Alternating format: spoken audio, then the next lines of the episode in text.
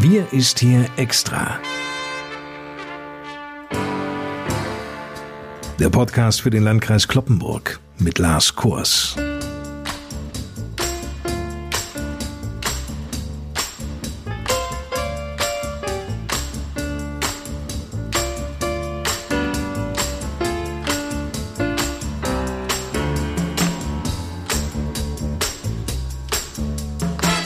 Zusammen. Willkommen zu unserem wöchentlichen Podcast. Die 7-Tage-Inzidenz steigt seit Wochen kontinuierlich an.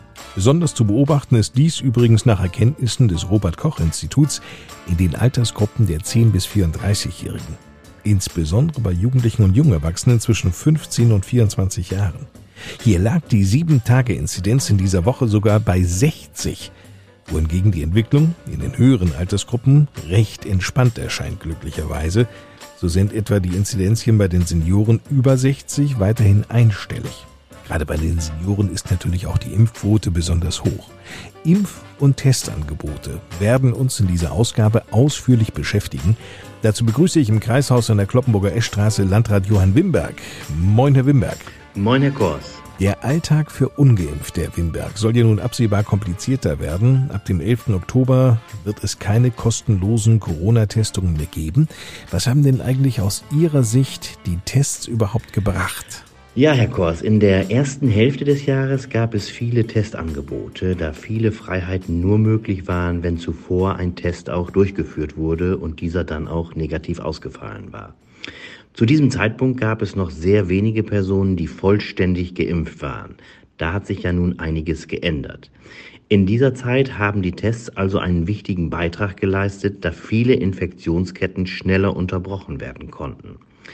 Es gibt nach wie vor auch noch einige Testangebote, auch hier bei uns im Kreisgebiet, die noch zwei Monate lang kostenfrei genutzt werden können, auch wenn sicherlich schon die ein oder andere Teststation zwischenzeitlich geschlossen hat. Welche Auswirkungen wird denn die Einführung der kostenpflichtigen Corona-Tests haben?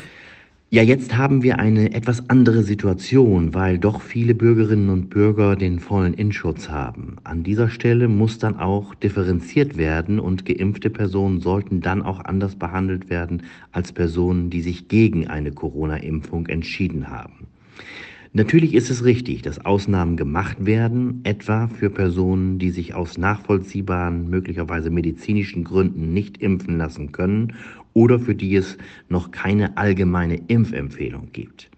Betroffen sind hier aktuell zum Beispiel Schwangere oder auch Kinder unter 18 Jahren, wobei Kinder und Jugendliche zwischen 12 und 18 ja zumindest die Möglichkeit haben, sich impfen zu lassen.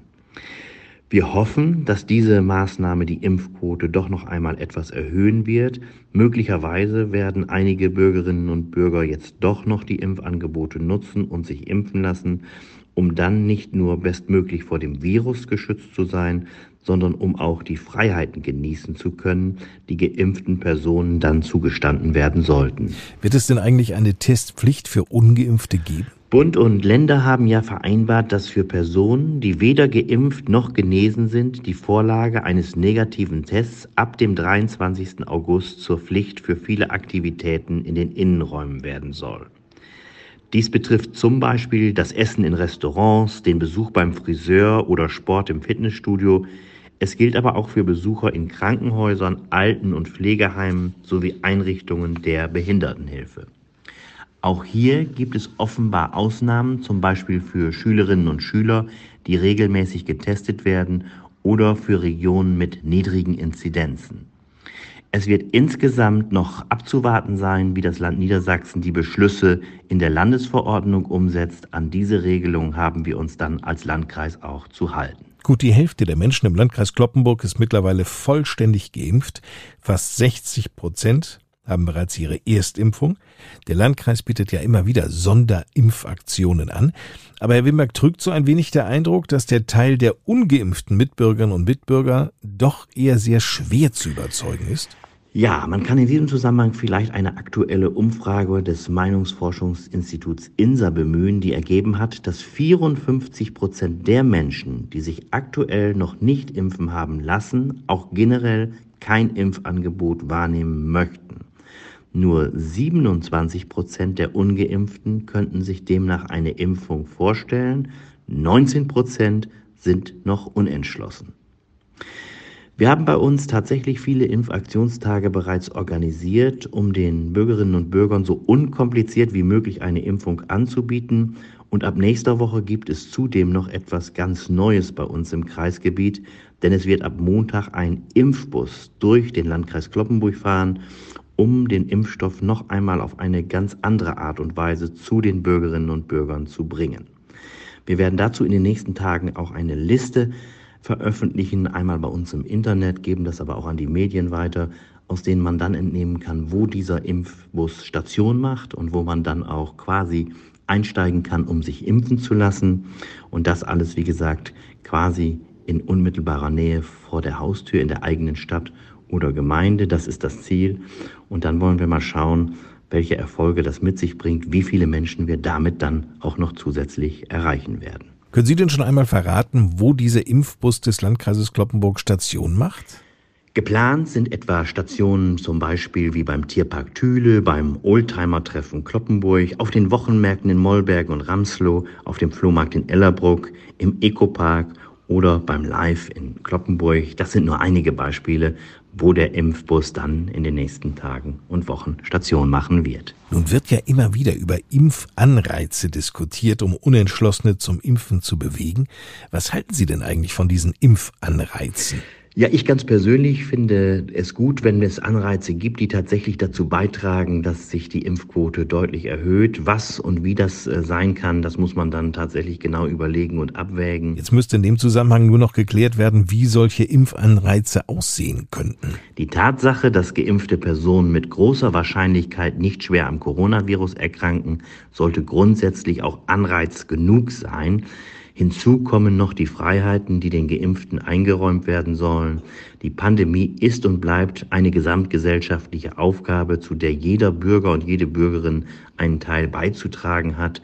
Und deshalb ist es auch ein Akt der Verantwortung für sich und andere, sich ganz genau Gedanken zu machen und bitte auch ein Impfangebot anzunehmen, wenn dies eben möglich ist. Ich denke, das ist ein Angebot, das wie gesagt auch kostenlos an alle Bürgerinnen und Bürger sich richtet und ich glaube, dass dann auch zur staatsbürgerlichen Verantwortung gehört, für sich und für andere Menschen dann auch dieses Angebot möglichst anzunehmen. Beim Bund-Länder-Treffen in dieser Woche wurde beschlossen, dass an der Sieben-Tage-Inzidenz als alleiniges und auch entscheidendes Kriterium für Corona-Maßnahmen festgehalten werden soll.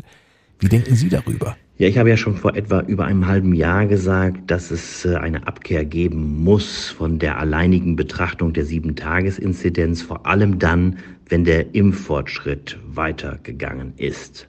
Fakt ist, dass Geimpfte mit einer deutlich geringeren Wahrscheinlichkeit schwer an Corona erkranken. Bei steigender Impfquote, vor allem bei den älteren und besonders gefährdeten Menschen, müsste dann auch das Bewertungsschema angepasst werden. Die Landesregierung hat aber bereits betont, dass sie einen eigenen Weg gehen will und einen neuen Maßstab zur Beurteilung der Corona-Lage entwickeln möchten. Das begrüßen wir sehr und hoffen auch, dass das so kommen wird. Der Inzidenzwert soll demnach in Relation gesetzt werden zu der Zahl von Corona-Patientinnen und Patienten in den Krankenhäusern. Das ist auch gut und richtig so. Der bisher in Niedersachsen geltende Stufenplan der an der 7-Tages-Inzidenz ausgerichtet ist, soll gestrichen werden. Dafür soll eine neue Corona-Verordnung geschrieben werden. Diese soll laut Staatskanzlei bis zum 25. August vorliegen und wir sind natürlich sehr gespannt, wie diese Verordnung dann aussehen wird. Allerdings grundsätzlich gilt, man muss mehrere neue Parameter heranführen. Ich habe das mal an einem Beispiel gesagt. Wir können hier auch eine 300er oder 400er Inzidenz aushalten, wenn tatsächlich keine Belegungen auf den Krankenhäusern stattfinden, wenn die Todeszahlen nicht auffällig sind und schwere Verläufe so gut wie gar nicht da sind, dann ist die Inzidenz ein toter Wert, ein Wert, der nicht mehr viel aussagt. Und deshalb denke ich, ist es wichtig, dass man eben auch andere Fallzahlen, andere Parameter heranzieht. Und da ist die sogenannte Hospitalisierungsquote ein wesentlicher Punkt, aber eben auch die Frage, wie schwer sind die Verläufe und wie viele Todesfälle gibt es. Eingangs sagte ich ja schon, dass die Corona-Infektionszahlen immer weiter steigen. Der 7-Tage-Inzidenzwert liegt an diesem Freitag, den 13. August, hier im Landkreis Kloppenburg bei 27. Wie beurteilen Sie denn eigentlich, Herr Wimberg, rückblickend diese Woche? Ja, der Wert war im Verlauf dieser Woche relativ konstant, ist aber bis Donnerstag über 25 gestiegen. Schauen wir mal rein, 19,3 war der Wert am letzten Samstag, der hielt sich dann auch so weit. Am Dienstag stieg er auf 22,3. Er ging am Mittwoch zurück auf 18,7 und wie gesagt dann der Sprung auf über 25 am Donnerstag. Grund dafür waren 19 Neuinfektionen, die wir am Mittwoch vermelden mussten. Hier waren zwei größere Familien in Kloppenburg mit gleich mehreren Familienmitgliedern betroffen. Auch Reiserückkehrer wurden positiv getestet. Und das machte dann eben die Entwicklung aus, die wir dann gehabt haben. Insgesamt sind wir ja durchaus, wie man das auch im Landes- und Bundestrend erkennen kann, auf steigende Infektionszahlen, auf steigende Inzidenzen eingestellt. Es stellt sich dann nur die Frage, wie wir dann im weiteren Verlauf auch bei weiter ansteigenden Zahlen mit dieser angelaufenen vierten Welle umgehen. Und da stellt sich sicherlich mit zunehmender Impfquote die Frage, dass sicherlich und hoffentlich auch einschneidende Maßnahmen, wie sie die letzten Wellen mit sich brachten, so nicht mehr zur Umsetzung kommen werden. Hoffentlich. Vielen Dank. Hintergründe und Informationen zur aktuellen Corona-Lage im Landkreis Kloppenburg. Die finden Sie natürlich auch bei uns auf der Homepage unter www.lkclp.de.